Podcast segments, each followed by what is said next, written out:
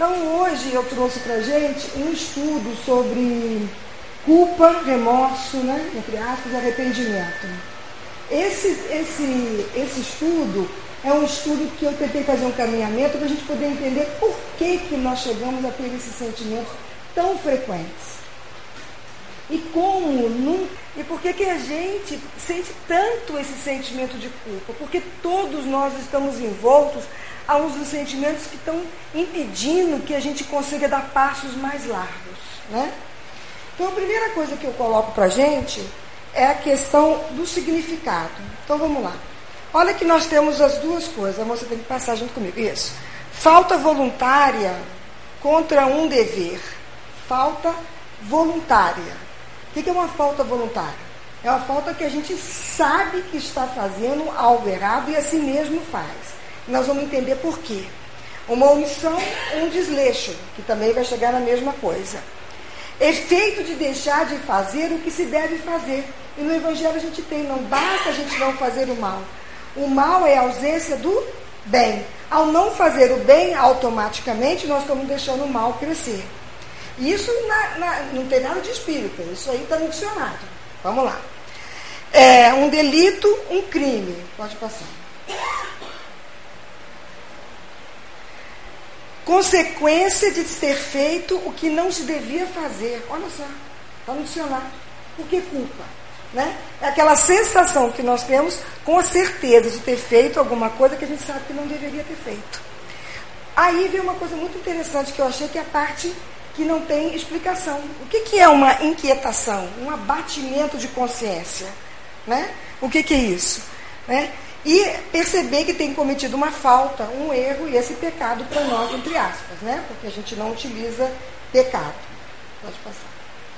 Então, algumas sensações que nós temos quando nós nos deparamos com essas culpas, que vão desde uma culpa pequena até aquelas que a gente não consegue carregar que impede a gente de fazer coisas que nós precisamos para que nós possamos evoluir. Tá? No livro dos Espíritos, a parte terceira, nas leis morais, né, o capítulo 1, nós temos duas questões que eu achei muito importantes. Por que, que o dicionário disse para a gente que a gente quer uma falta que a gente comete sabendo que está fazendo uma coisa errada? E a explicação para nós, espíritas, está aqui.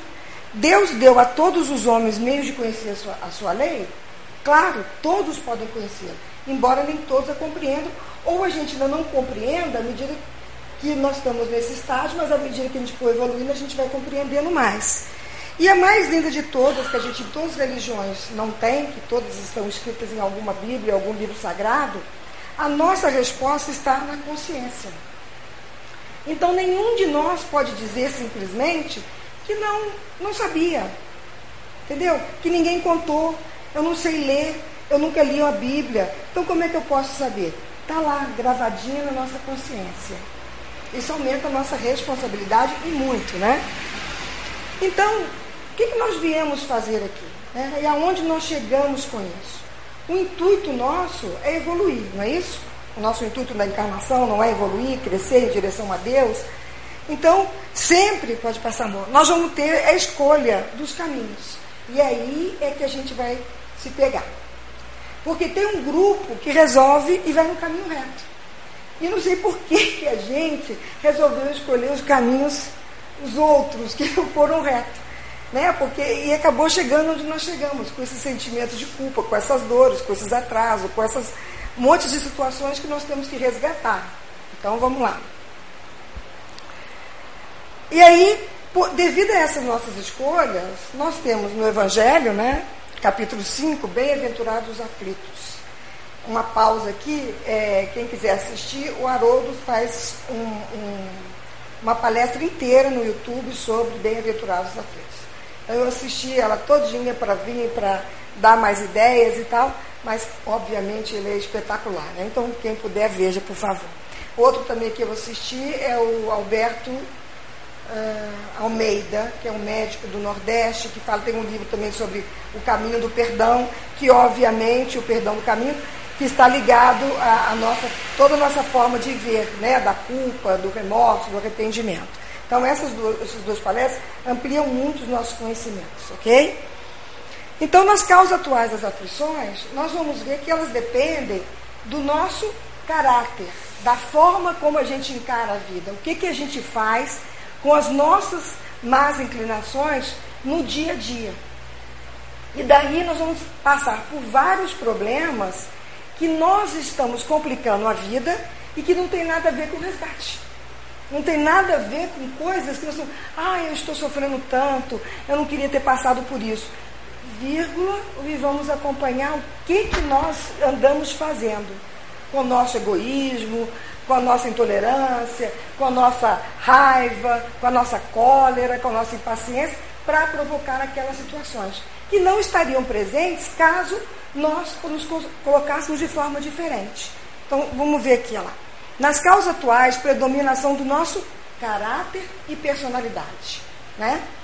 Com as nossas consequentes imperfeições, o nosso egoísmo, nossa inveja, ciúmes, cólera, ganância, preguiça, é, de todas as, as más inclinações que nós vamos ver para frente, várias, que Emmanuel vai ajudar a gente. A quem, portanto, então nós devemos as aflições atuais, gente? A quem? A Deus, ao nosso passado ou a nós agora mesmo?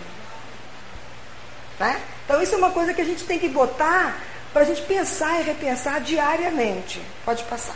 Ao contrário, entre aspas, que eu vou explicar a visão, das causas anteriores às aflições. São causas que acontecem com a gente. A gente tem um filho, nasce morto. O recém-nascido já nasce, tem um problema e desencarna. Um câncer numa criança, uma. A gente tem um emprego, tem tudo maravilhoso, de repente perde tudo, vai à miséria.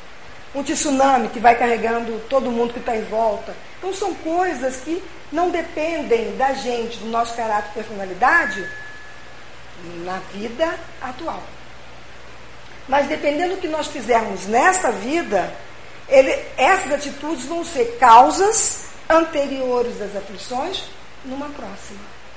Então, por isso, nosso cuidado muito grande com as nossas atitudes diárias.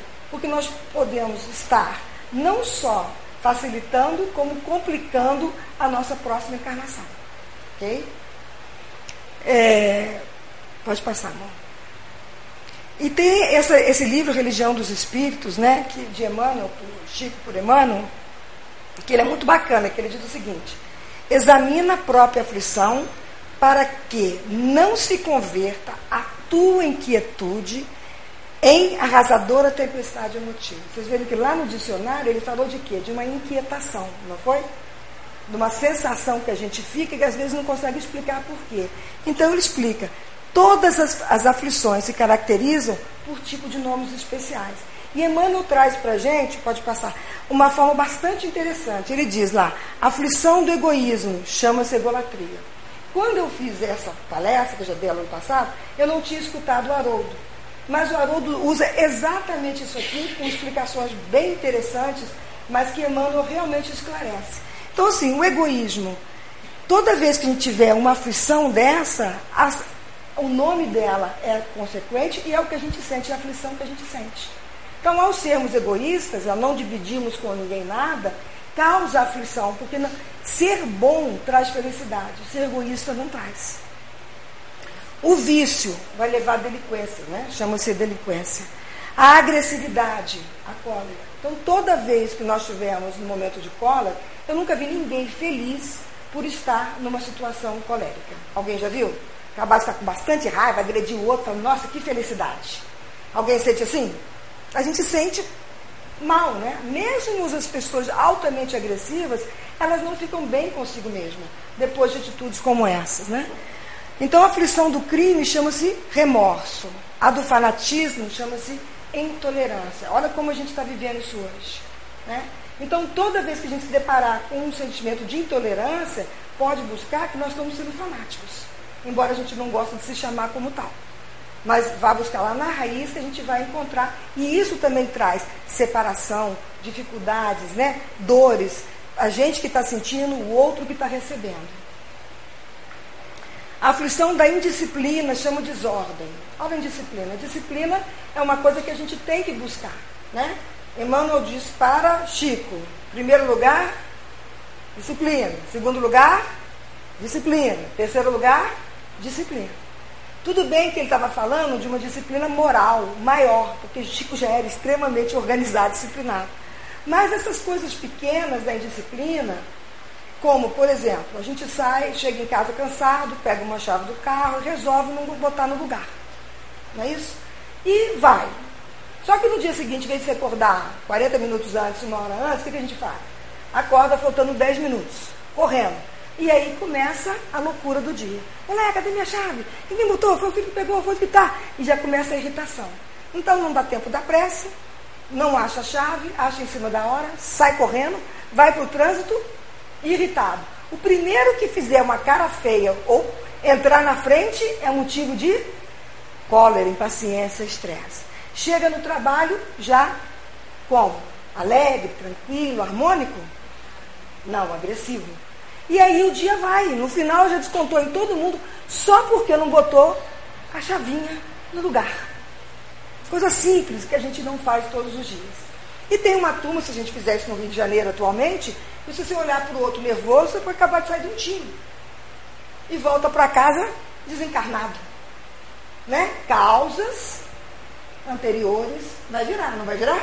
Por quê? Por motivo de intolerância, de impaciência, de desorganização, de disciplina, a gente passou por uma situação dessa, a gente comprou uma situação que não era necessária.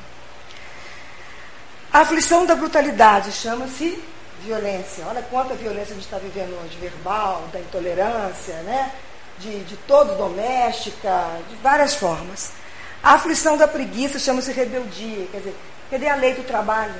Nós estamos aqui para trabalhar, através do trabalho evoluir. Então, quando você não, não fica na preguiça, isso tá, você está indo contra a lei de Deus. A nossa consciência está reclamando. Não tem como. A gente precisa produzir, a gente precisa crescer. A sovinice, miséria. Que o sovina não deixa nem ele mesmo ter as coisas. Ele também não come direito, ele também guarda, ele também não, não, não coisa, coisas confortáveis, ele também não aproveita.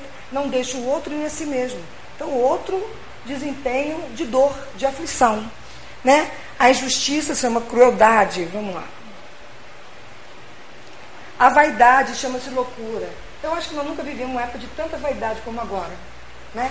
Nunca se teve tanta vaidade como agora. O Brasil campeão de, de cirurgia plástica, de cremes, de não sei o que lá mais. Eu não sei nem por que tanto, mas isso acaba sendo o quê? Sai um pouco do padrão do equilíbrio, de querer se cuidar, e vai virando uma coisa mais insana, né? uma loucura realmente. Então a gente tem que tomar cuidado com esse meio termo. A aflição da inutilidade, da indiferença chama-se desânimo. Quer dizer, a pessoa que está indiferente é uma pessoa que já não não está mais nem aí para a vida, nem para os outros, né? Então fica uma coisa bastante doentia. A gente estava até comentando hoje um amigo nosso que é alcoolista, que está numa fase exatamente essa, não se importa. Se tem emprego, se tem que comer, se onde vai dormir, se estão com raiva, se estão chateados. Simplesmente chegou numa fase que não importa mais nada. E isso, quantas aflições está causando e vai causar ainda posteriormente. A aflição da inutilidade, quer dizer, o inútil, aquele que não, não consegue ser útil, ele só queixa. Quem tem tempo para queixar é porque está faltando trabalho. Se estiver muito ocupado, não dá tempo para queixar. E se tem queixa, ela é muito rápida. Então a gente tem que estar sempre ocupado, fisicamente, mentalmente, emocionalmente. A aflição do ciúme chama desespero, da impaciência e intemperança. Por quê? A, a impaciência tem a ver com a falta de equilíbrio. Então, quando a gente está impaciente, e a gente ainda é muito impaciente, a gente acaba não tendo as medidas corretas das coisas. Então, também leva a grandes aflições.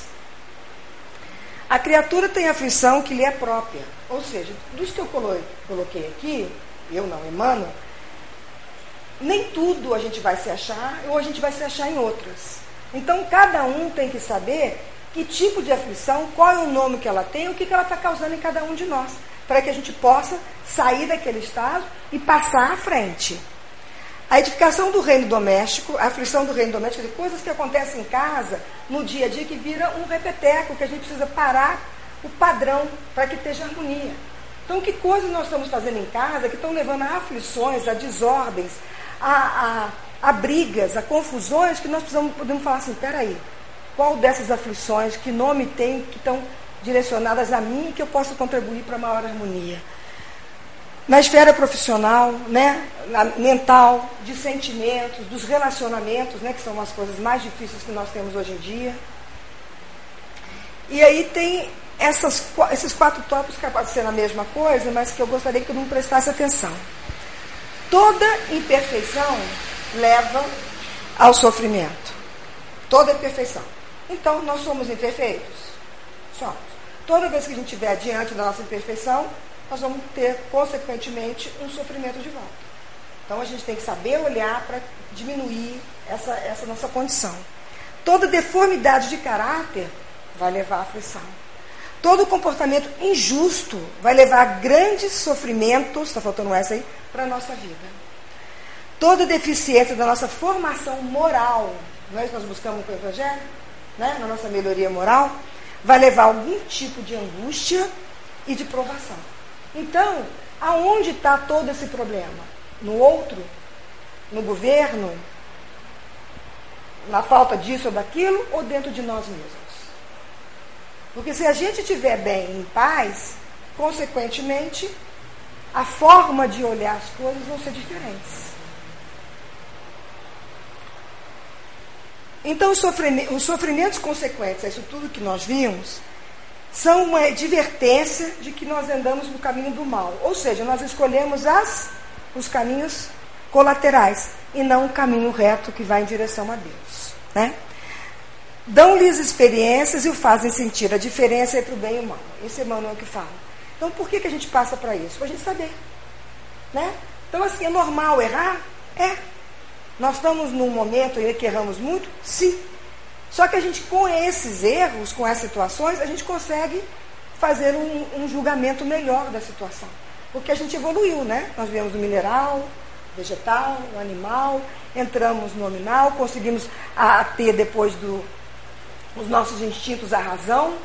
E com esse livre-arbítrio maravilhoso que nos foi dado, a gente consegue hoje fazer essa, essa divisão essa, com clareza.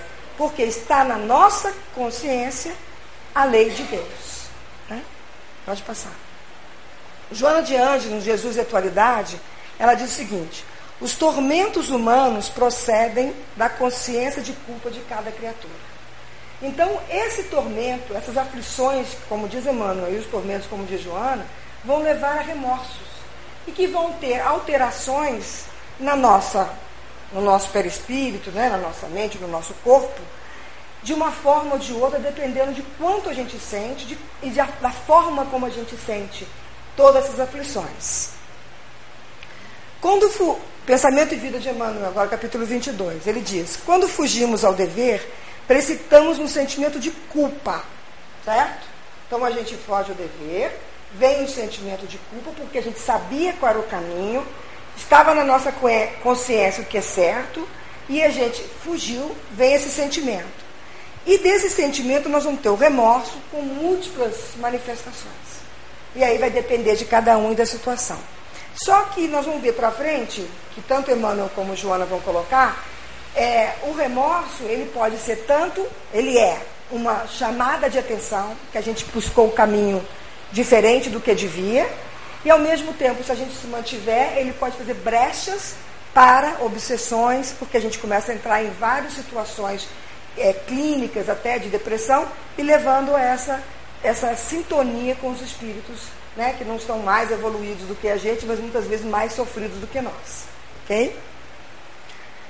Ante a culpa que adquirimos, quase sempre somos subitamente visitados por uma silenciosa argumentação interior. Né?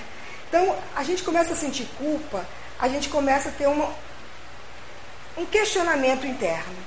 E esse questionamento interno, se a gente não tomar cuidado, primeiro ele vai, puxa, por que, que eu fiz isso? Depois ele pode ficar tão forte que a gente não dá conta e começa a culpar o outro e a gente passa para o caminho da vítima e o outro é que é responsável pelo nosso sofrimento, pela nossa dor, pela nossa escolha do caminho errado, né? Ou caminho ainda não apropriado. Aí, mas antes de fazer, de chegar à culpa, que é uma bênção, eu lembrei, todo mundo aqui já, já leu o nosso lar? Quem não leu o nosso lar, levanta a mão, por favor. Ok, vamos ler o nosso lar. Vamos ler o nosso lado, porque é muito bacana toda essa parte de André Luiz, porque dá um conhecimento muito grande para a gente. E a gente lê, a gente estuda, a gente relê, ainda fica com dúvida. Quando a gente lê de novo, aparecem coisas que a gente não tinha prestado atenção, à medida que a gente vai amadurecendo. Então, nunca a gente lê o livro e fala assim, poxa, eu sabia isso aqui plenamente, é impressionante, então vale a pena. Mas tem um capítulo que me chama a atenção, que é o 31, que é da vampira, que tem uma, uma senhora toda esparrapada, pedindo pelo amor de Deus, que chega nos portões do nosso lar. E a hora que ela chega, o Justino simplesmente corre para avisar, porque ela passou de, uma parte que não poderia ter passado. Ele olha e vai chamar a, a, o irmão Paulo, porque ela tem 58 pontos negros. E para o André Luiz, que não, não podia enxergar, ele não sabia o que era, mas para o pessoal mais já acostumado, ele via e sabia que ela tinha é, é, assassinado 58 bebês recém-natos. Então, na mesma hora, André Luiz, nessa fase muito engraçado, muito questionador, é, ainda não aceitando as coisas direito, sempre querendo a bandeira da, de ajudar e bababá do jeito dele, né? faltava desconhecimentos que a gente faz muito. Ele corre com a Narcisa, mesmo Narcisa, que é a enfermeira que está junto dele, que tem mais de experiência, e os dois se tomam de compaixão pela senhora. Né? E fala, ah meu Deus, mas vamos ajudá-la. Narcisa fala assim, não, deixa que eu, que eu, eu cuido dela, eu me comprometo. E ela, mas assim, eu quero, eu quero ajuda, aquela cara de piedade, blá blá blá. Irmão Paulo, com muito mais sabedoria, ele olha e fala assim, minha irmã, o que queres, né? Por que, que você fez isso? Na hora que ele manda para ela uma, uma, um questionamento das atitudes, aí aquele ar todinho cai. E ela vira uma fera.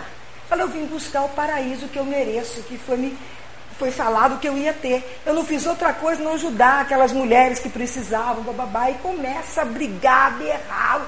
E, e aí os outros tomam de susto e falam assim, puxa, como a gente não conhece o que é uma aparência e como que a pessoa se sente. Então, por que, que eu trouxe esse exemplo? Porque ela não chegou no remorso. Ela está com remorso, gente? Ela tem consciência do erro que fez e quer melhorar? Não. Ela quer um lugar no nosso lar que ela está achando que vai entrar, vai ficar deitada comendo uva, sendo abanada para o anjo. Porque provavelmente é a visão que ela tinha. Mal sabia ela que entrar do portão para dentro só ia trabalhar e cada vez mais. Mas é essa visão, nem o remorso ela tinha chegado. Por isso que eles colocam, pode passar, que o remorso é uma bênção. Porque o remorso faz com que a gente fique incomodado, inquieto, como a gente viu lá no início. Alguma coisa não está bem. Eu estou fora da minha estrada. Então, no Consolador, Emmanuel fala: o remorso é uma punição? Não, claro que não. O remorso é uma força que prepara o arrependimento. Né? Com este é a energia que precede o esforço regenerador. Quer dizer, então são etapas mais ou menos que a gente cumpre. Tem, tem as pessoas, os, os mais evoluídos, que de repente pode ser do, da culpa direto para arrependimento ou para reparação, né? Eu esqueci o nome agora do, do médico, me falhou aqui. Americano que fez mais de 80 mil abortos. Newman, esqueci, depois eu trago para vocês. E ele, é, quando ele teve acesso a uma ultrassonografia, que ele fez um estudo, e que ele viu o feto desesperado, sofrendo, tentando se esquivar do, da, da né, do, do instrumento que estava ali machucando para matá-lo, ele faz, neste, nesta vida, ele fez assim e passou a ser o maior defensor do não aborto. Então, alguns, às vezes, tem nessa vida mesmo, todos nós, dependendo de como a gente olha, uma grande oportunidade de sair da enrascada que a gente entrou e passar para o caminho oposto, né? E voltar para o nosso caminho reto. Então, primeiro o remorso, né? Que pode levar a culpa, que leva o remorso, e depois a preparação da energia para o arrependimento. Pode passar. O remorso, então, o que, que é, gente? É uma benção, sem dúvida. Mas o remorso estagnado, parado, vitimizado, ele não deixa a gente fazer nada que é bom. Não chega ao arrependimento, ele fica na monideia, paradinho ali, sem ir para frente.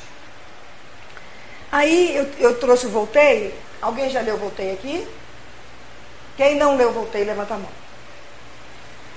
Vamos ler, porque pode ser que a gente desencarne amanhã. E Voltei, ele ajuda rapidamente a gente. O Voltei é do Frederico é, Figner, que ele foi presidente, o vice-presidente, você sabe, Renato? Eu lembrei agora. Da, da Federação Espírita, mas ele era um tcheco que foi parar nos Estados Unidos, depois veio para o Brasil, uma inteligência excepcional para a época dele, tá certo? Ele que trouxe as questões dos discos para cá.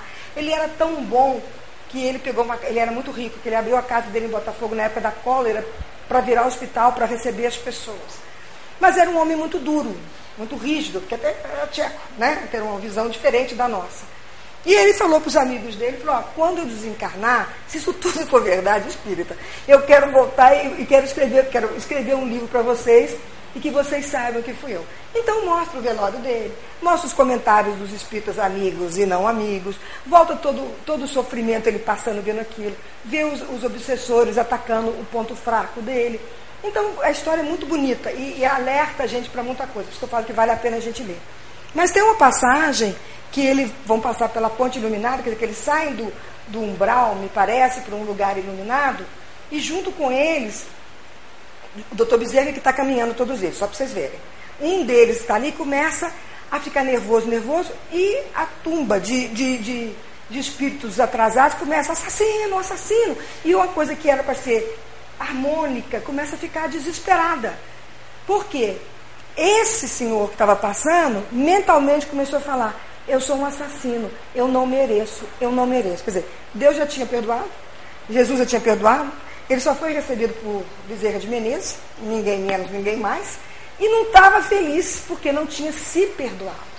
E aí que ele fala, doutor Bezerra, dá uma chamada, bota na compostura e fala: essa forma de agir está atraindo irmãos infelizes e desequilibrando o nosso movimento de caminhada.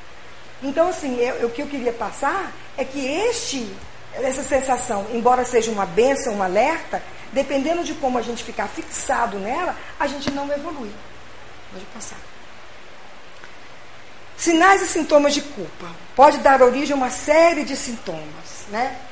Pode dar desde sintomas que vão levar a lesões, a questões físicas e emocionais, até as outras, né, que vão, vão ser geridas de uma forma saudável e vão levar ao arrependimento. Então, por isso da questão hoje, é para que a gente. Vocês estão conseguindo me ver? Eu acho que eu fiquei atrás, agora que eu reparei isso. Está ruim aqui, amores? Se eu vejo aqui, não vejo aqui. Então vamos para cá. Então, assim, quando a gente é, é, toma essa, essa forma de, de entender a nossa culpa, faz total diferença de como nós vamos agir. Pode passar. Nunca se viu tanto em consultório como hoje, como doenças como depressão, ansiedade, não é isso? Melancolia. Tinha melancolia quando o pessoal tinha tuberculose, 1920, blá, blá, blá, blá. Mas hoje as causas, às vezes, não são nem palpáveis.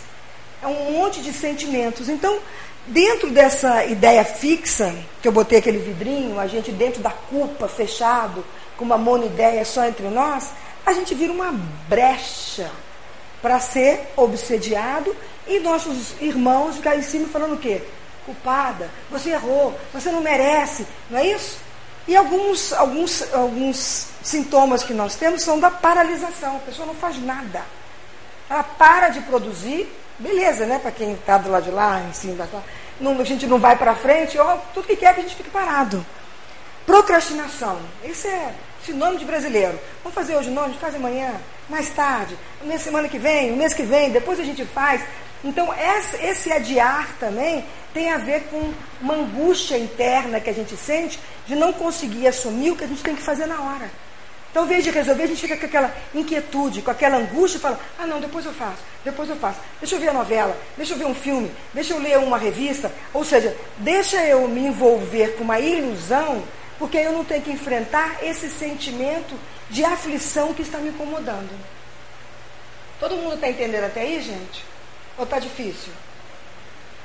Está tranquilo? Insatisfação. Atendi hoje um paciente.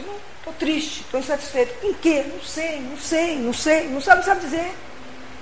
Mas está passando fome? Não. Tem lá? Tenho. É, tá com a família? Tô. Tá com alguma doença grave? Não. Mas é uma, uma, tristeza que eu não sei explicar, uma satisfação que eu não sei explicar. Né? E a gente sabe de onde vem isso. Nós abrimos essas brechas. Né? Irritação, mau humor, a cólera, a ansiedade. ansiedade, depressão, tristeza, melancolia, desespero, inquietude, insegurança, o medo de fazer tudo, né? Medos e fobias. Esse medo, é, uma fobia é um medo exagerado, né? Que te impede de fazer as coisas e que pode chegar acima do pânico. Não virou mania também acima do pânico? Uns tempo atrás ninguém falava de síndrome do pânico. Né? 20 anos, não se falava nisso. E hoje se pega muito diagnóstico de síndrome do pânico. Porque a pessoa começa com medo, aquele medo vai aprofundando, vai virando uma fobia, uma falta de controle, um desespero. Quando ela vê, ela já não sai mais de casa, ela já não fala mais com os outros, ela já não, não produz nada, ou ele, né? Ela, pessoa, e vai só complicando. Tristeza, depressão. Então, quando a gente, a gente busca tudo isso, está lá na culpa. Está né? Tá nesse sentimento doentio da forma de olhar para aquilo que deveria ser uma bênção, que deveria ser um sacode na gente. Olha só, essa aflição é porque a gente desviou. Volta para cá e continua. Ninguém está mandando você ficar para os lados sofrendo e, e, e parado, não. Vamos para frente. A culpa ainda está ligada, aí vem a Joana que fala isso, a culpa está ligada ao nosso lado infantil. A gente, a gente prefere entrar na vitimização do que assumir a responsabilidade e crescer. É muito mais fácil falar, ai, coitadinha de mim, eu sofro tanto, até porque quando a gente faz isso, todo mundo passa a mão na cabeça, não é? Você ligar para o vizinho e falar assim, nossa, estou sofrendo tanto, vem cá, minha amiga, eu te ajudo. Olha, comprei um carro maravilhoso, bate o telefone na sua cabeça. Porque aí dá aquela inveja, aquela raiva, né? Agora, dor não, chama todo mundo a compaixão, todo mundo faz carinho. Então é melhor você passar por essa situação do que você simplesmente enfrentar. Né? Ainda nos sentimos vítimas, condenamos o outro pelas nossas falhas. Então o que a gente mais faz é isso. Ao invés de assumir a nossa parte, o nosso quinhão, a gente fala, eu estou assim porque ele falou assim comigo. Porque ela me tratou mal. Porque ele não me deu o que ele falou. Porque eu não recebi o carinho que eu devia. O amor, a palavra. E a gente vai se alterando nessa história e vai achando que nós temos todos os direitos e não precisamos de assumir os nossos deveres. Ok? Vamos lá. E aí? Quem é mais velho da minha época conhece isso aí, ó. Ó vida, ó dor, ó azar. Os mais novos não devem conhecer esse desenho. Conhecem? Nunca vi falar, né? Nem também não. Não conhece? É, os mais novos, na minha época tinha, que é o Felipe, né? Tudo, ele andava com tudo em cima dele. Aqui, ó o cachorrinho, olha a mocinha ali, né? Só você olhar, você vê a gente carrega uma nuvem de tristeza, uma nuvem de dor, de tudo vai dar errado. Vamos lá. Quando trabalhamos o autoconhecimento, então tudo isso é para quê? Essa sacolejada, essa aflição, é que a gente tem que parar. E senão a gente fica repetindo a questão 919 de Santo Agostinho, conheça-te mesmo, todo, todo palestrante fala, não é maravilha. O duro é você chegar de noite e fazer o que ele fala. O duro você quer falar assim, meu Deus, o que, que eu fiz hoje? Por que, que eu estou me sentindo aflita? Aonde está essa culpa que eu estou. Será que tem uma razão? Se tem ou não tem, o que, que eu tenho que fazer? Vamos produzir, vamos para frente. Né? Então, nós temos que conhecer o que nós fomos pela forma como a gente está agindo agora. E partir desse conhecimento nosso, a gente para de pensar que o outro tem que fazer alguma coisa para nós e a gente começa a fazer por nós mesmos, começa a caminhar, porque nós já aprendemos a andar. Normalmente, quando a gente tem nove meses, um ano, a gente já aprende a andar. Né? Um pouquinho mais nós estamos correndo. Saímos do sentimento de culpa, então, e passamos por uma etapa de ação. Porque a gente está vendo que essa aflição, esse sentimento, ele vai fazer por nós um movimento que vai, não vai deixar a gente ficar paralisado. Porque nós não queremos ficar naquele vidrinho, no pote fechado, queremos? Que bote a gente ali, tampe a, coisa, a gente fica paradinho ali, esperando os outros darem carinho, atenção e a gente não produzindo nada. E tirando dos outros o tempo, né? porque as pessoas deixam de produzir para cuidar de nós. Se a gente tem uma doença séria, mais do que justo. Agora, quando a gente não tem essa doença e tem esse sentimento, cabe a nós assumir essa responsabilidade, abrir a tampinha do nosso vidro e sair, igual do Aladim, né? E assumir.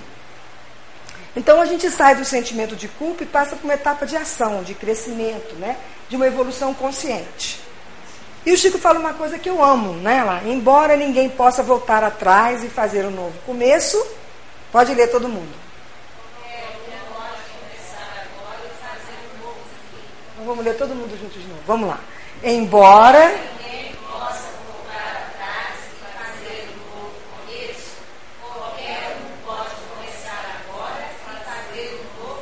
Qual é o tempo que ele botou aí? Aqui duas horas? Ontem? Semana que vem? Agora. Entendeu? O Chico falou assim, é agora, agora o que, que é? Agora, agora, nesse momento aqui, quando a gente sair do centro, quando chegar em casa, agora, o mais rápido possível, a gente pode fazer essas mudanças e devemos fazê-las. Pode passar. E aí vem então o arrependimento. O arrependimento é o contrário. Se no início ele estava carregando aquele peso arrastado, sofrido, agora ele carrega o mesmo peso com outro tipo de força, com uma outra vontade de fazer as coisas. Por quê? O arrependimento é uma mudança de direção na mente da gente. Né? A gente já está pensando de forma diferente, nós mudamos atitudes, os nossos temperamento, caráter, um trabalho que nós fazemos, né? um trabalho evoluído. Vamos, é, então, arrependimento quer dizer o quê? A palavra é renovação. Olha que bacana. Então, arrepender-se é renovar-se. Né? Ou seja, é recomeçar. Mas quem? O meu vizinho, meu amigo, meu pai, meu marido, minha mulher, meu filho ou eu? A renovação é pessoal. Porque quando a gente se renova, automaticamente em volta da gente também se renova. O ambiente se renova. Né? Então é renovação de entendimento, é uma mudança de atitude, é uma atitude contrária, oposta à da culpa e do remorso que a gente tinha até então. O arrependido, ele vai mostrar que realmente ele se sensibilizou. Então ele já não está mais naquela culpa de vítima. Porque quando ele está na vítima, ele não acha que é culpado. Vocês concordam comigo? Se eu estou me sentindo culpada e vitimizada, a culpa não é minha, é do outro. Então eu não assumi a responsabilidade. Né? Porque hoje não é a questão do perdão, mas estão ligadas, né? A gente tem que trabalhar isso, porque senão a gente fica parado naquilo. Eu estou falando que é fácil? Não. Estou falando que alguém aqui não sinta isso? Não. Eu estou falando que a gente tem que tomar consciência e lutar muito para a gente não cair nisso o tempo todo. Tá certo? Então ficar alerta para isso. A gente passa a se arrepender quando a gente assume a responsabilidade da situação e também da consequente mudança que vem com essa noção fiel daquilo, dessa aflição que nós estamos sentindo. Seja das causas atuais, seja de causas anteriores. Ok? Porque Deus é Pai. E esse capítulo, ele mostra o quê? O que, que eles vão mostrar para a gente? Bem-aventurados os aflitos. É essa a possibilidade que a gente tem de entender tudo isso, que não existe injustiça. Que nós estamos vivendo aquilo que a gente precisa para crescer. Né? Porque quem não, não entende como nós, como que vê? Injustiça de Deus. Como uma criança pode nascer, já não ter uma perninha, já nascer com câncer? Como é que uma mãe já pode perder um filho logo que nasce ou na barriga? Não é isso? Como é que eu tinha tudo, trabalhei tanto e perdi tudo, o outro é, é, rouba, bababá, e está riquíssimo e está super bem. Então, isso é a dádiva que nós temos de entendimento. A gente sabe, por isso são bem-aventurados os aflitos, né? Porque nós estamos entendendo agora o porquê das nossas aflições. E essas aflições vêm com quê?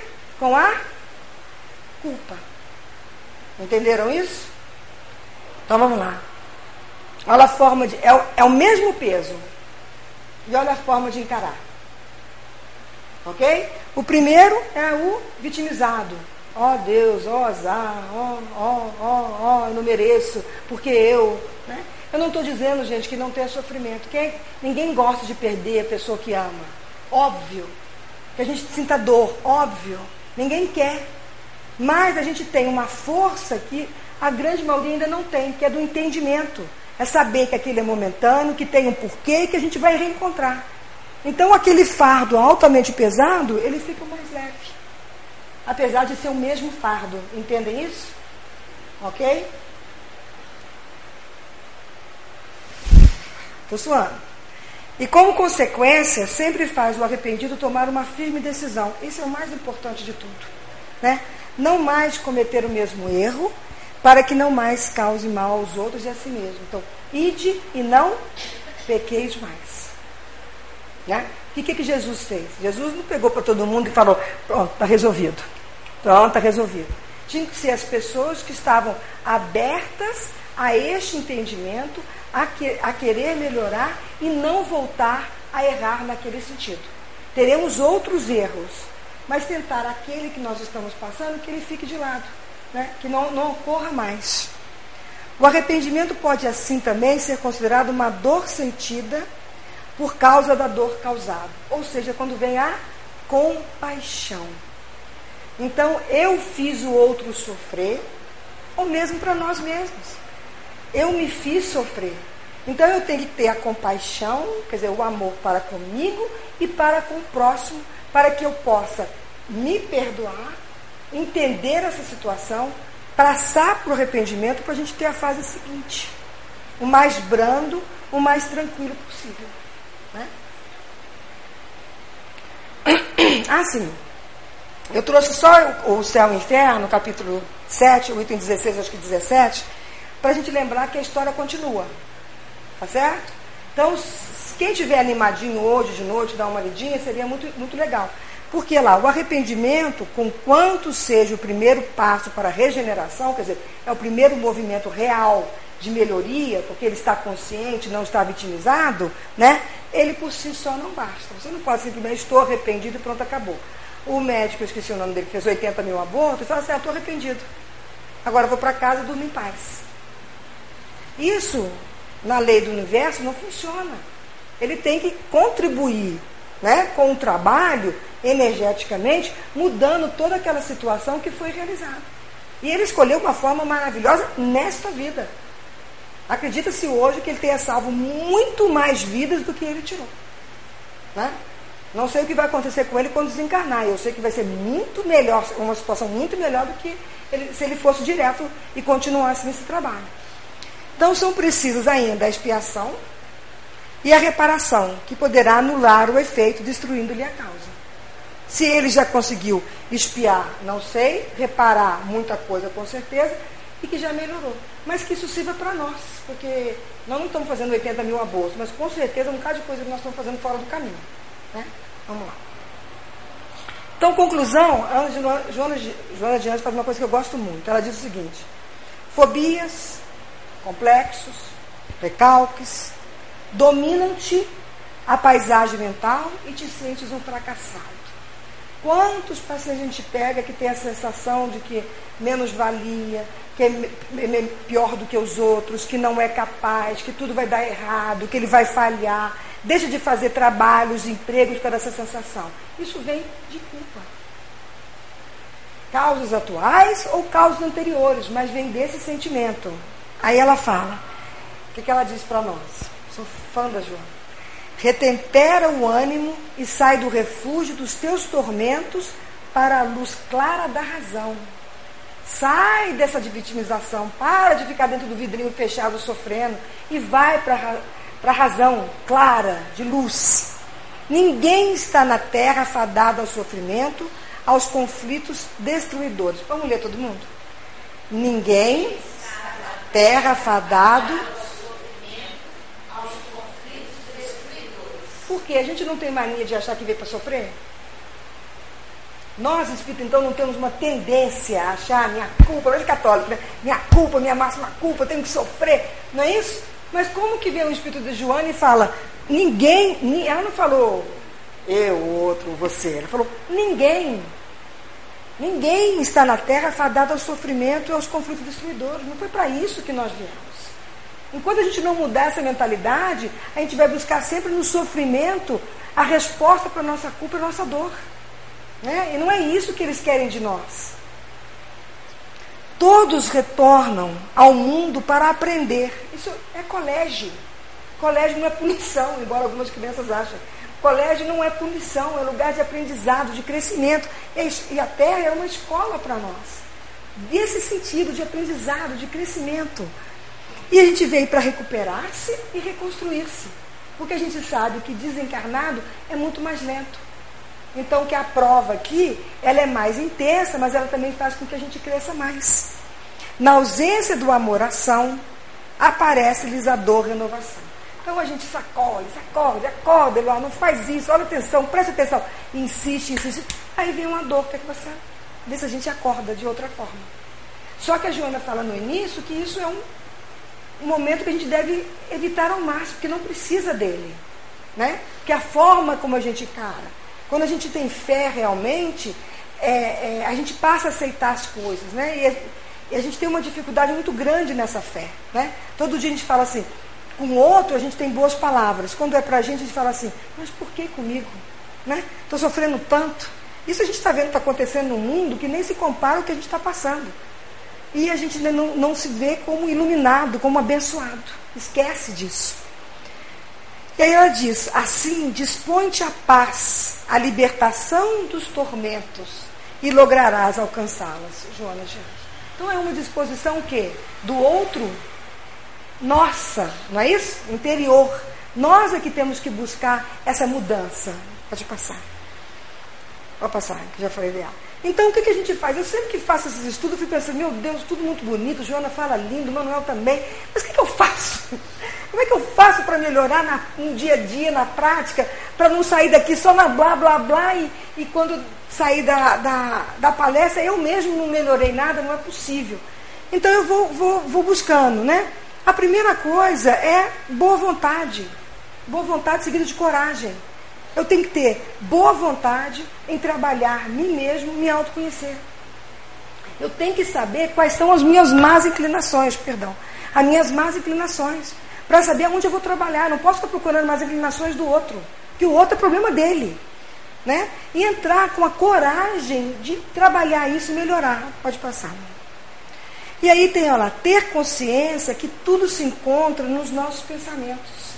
Né? Maus pensamentos intoxicam a alma, Joana. Se a gente pensa mal, obviamente, o que, que acontece com os nossos órgãos? Eles reproduzem isso através de doenças orgânicas. Né? Então vira coisas emocionais, né? psíquicas, é, é, doenças que vão começando. Começa com tristeza, melancolia, desânimo, depressão, preguiça, excesso de ansiedade. O que é ansiedade se não a falta de confiança? Não é isso? Por que a gente está ansioso?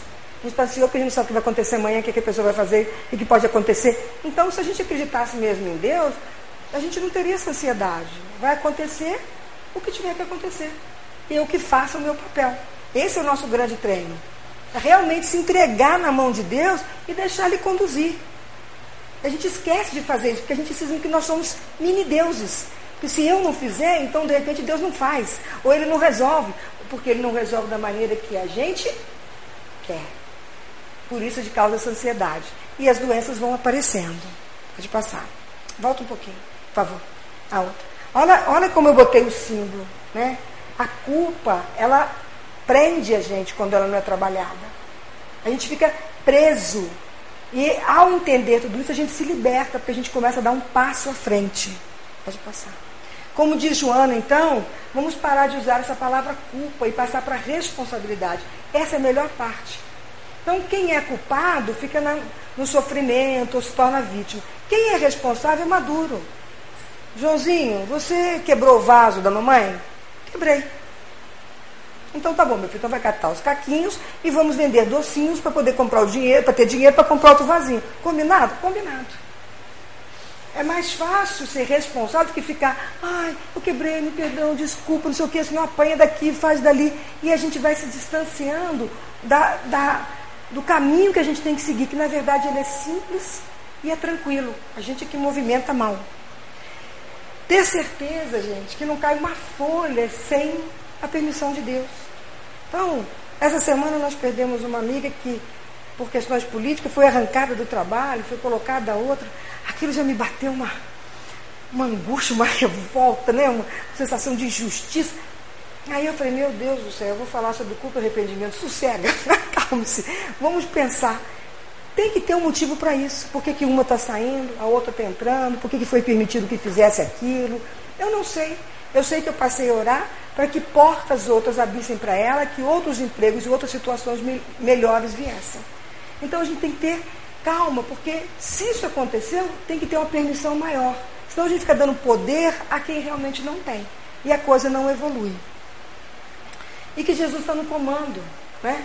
governador do nosso planeta, nosso irmão mais velho, nosso mestre querido, que está acompanhando a gente, que está dirigindo, que está na ponta deste leme, que está levando, que sabe tudo o que está acontecendo, que tem seus ministros, tem trabalhadores diretos de todos eles, que estão aqui para nos orientar. Então, a gente vai no meio dessa confusão do Brasil, de política, babá, Em vez da gente entrar nessa, nessa bagunça de, de agredir um outro, de falar o que eu penso, o que eu acho, vamos lembrar que tem Ismael, né? que Jesus está, que tudo está acontecendo, que esse movimento é um movimento para vir as mudanças. Porque a gente está cansado. Quando está tudo muito bem, ninguém liga. Quando começa a mostrar essa sujeira, né? A luz aparece, quanto mais luz, mais a sujeira aparece. Então isso tudo que vai vindo à tona é para quê? É para a gente acordar e trabalhar cada vez mais para o bem e saber que vai mudar. Então, ao invés de a gente fazer parte da bagunça, a gente se reúne em preces. Peçamos pelos políticos, pelo nosso país, pelas nossas angústias e não deixamos essa, não, não ficamos mais ouvindo esses monte de comentários que fazem a gente ir lá para baixo, aumentam as nossas aflições. Ou, ou todo mundo se sente bem nesse tipo de conversa. Então, a gente não cai e vamos lembrar que ao cair nessas conversas, a nossa imunidade também cai, comprovadamente, e a gente adoece. Então, irrita o fígado, estraga o nosso, nosso sistema nervoso. Quando a gente está todo doente, porque a gente está envolvido lá embaixo, ao invés de ir para cima e auxiliar Jesus na luz. Né? É só a gente ler o Evangelho, o prefácio do Evangelho sobre o Espiritismo, que está ali o que, que a gente tem que fazer. Né? Pelo Espírito de verdade, não sou eu que estou falando. Né? E que o Espiritismo, gente, que é coisa mais maravilhosa que ter o Espiritismo. Olha esse conhecimento. Quanta gente está em casa agora e nós estamos aqui estudando, aprendendo, se questionando, tentando melhorar.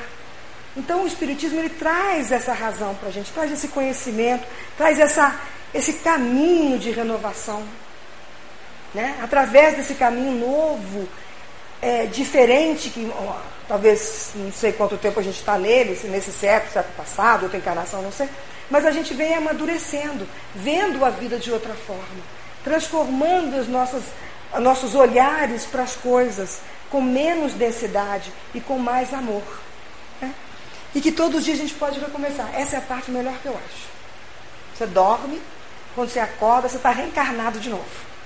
É tudo de novo. Você pode estar refazer tudo que você não fez até então, você pode começar a fazer. Não foi isso que, que Saulo fez quando transformou em Paulo? Ele largou para trás toda a vida dele e não recomeçou em Damasco? Bastou ele sentir Jesus para falar: O que queres que eu faça? E não se abriu para ele? Né? Então a gente tem mania de falar que todos eles eram muito melhores do que a gente. Eu não sei, às vezes acho que falta essa vontade nossa de fazer uma coisa maior. E as preces, né, amores? As preces sempre. Se a gente está angustiado, se a gente está com sentimento de culpa, se as aflições estão, vamos orar. E a gente sabe que quanto mais cólera a gente tem, mais raiva a gente tem, mais desequilibrado nós estamos, menos a gente consegue orar. Ou não é verdade? Então o que, que a gente faz? A gente pega um livrinho. Né? Pega da Joana, pega daquele outro orações de no. É que orações? Esqueci agora. Orações do coração não? Preces do coração. Né? Acho que é isso. Esses livrinhos pequenininhos, a gente escolhe uma oração e fica repetindo, lendo, lendo, lendo, lendo. Pode fazer, depois vocês me falam. Acaba acalmando. Aí a gente dá tempo dos espíritos, quer dizer, eles já estão ali, mas da gente perceber a presença. Porque a gente faz uma áurea de energia boa. E sai daquela dor, do ódio, da raiva, da inveja, do medo, o que for. Então começa a ler. Aí, depois que acalma, a gente consegue, consegue começar a orar. E aí vem a inspiração e a gente começa a ver a claridade que a gente não estava enxergando. Tentem fazer isso, depois me falem quando eu voltar a próxima vez. Se deu certo ou não deu certo, tá? E a questão que fica mais linda, né? Que é 625 dos livros dos Espíritos. Quem é o nosso modelo e guia? É Jesus. A gente sabe disso. Nós não estamos conseguindo ainda fazer o que esse Espírito milenar consegue. Mas ele deixou uma boa experiência para nós. Então, a hora que a gente perceber que a gente está fora do caminho, chama por Jesus. Pede ajuda mesmo do coração. Né? Fala, Senhor, me ajude, espíritos amigos, me oriente. Me mostre a luz como eu devo proceder neste momento. E as coisas vão ficando mais tranquilas e a gente vai aprendendo a botar em prática tudo isso que a gente vem lendo e estudando.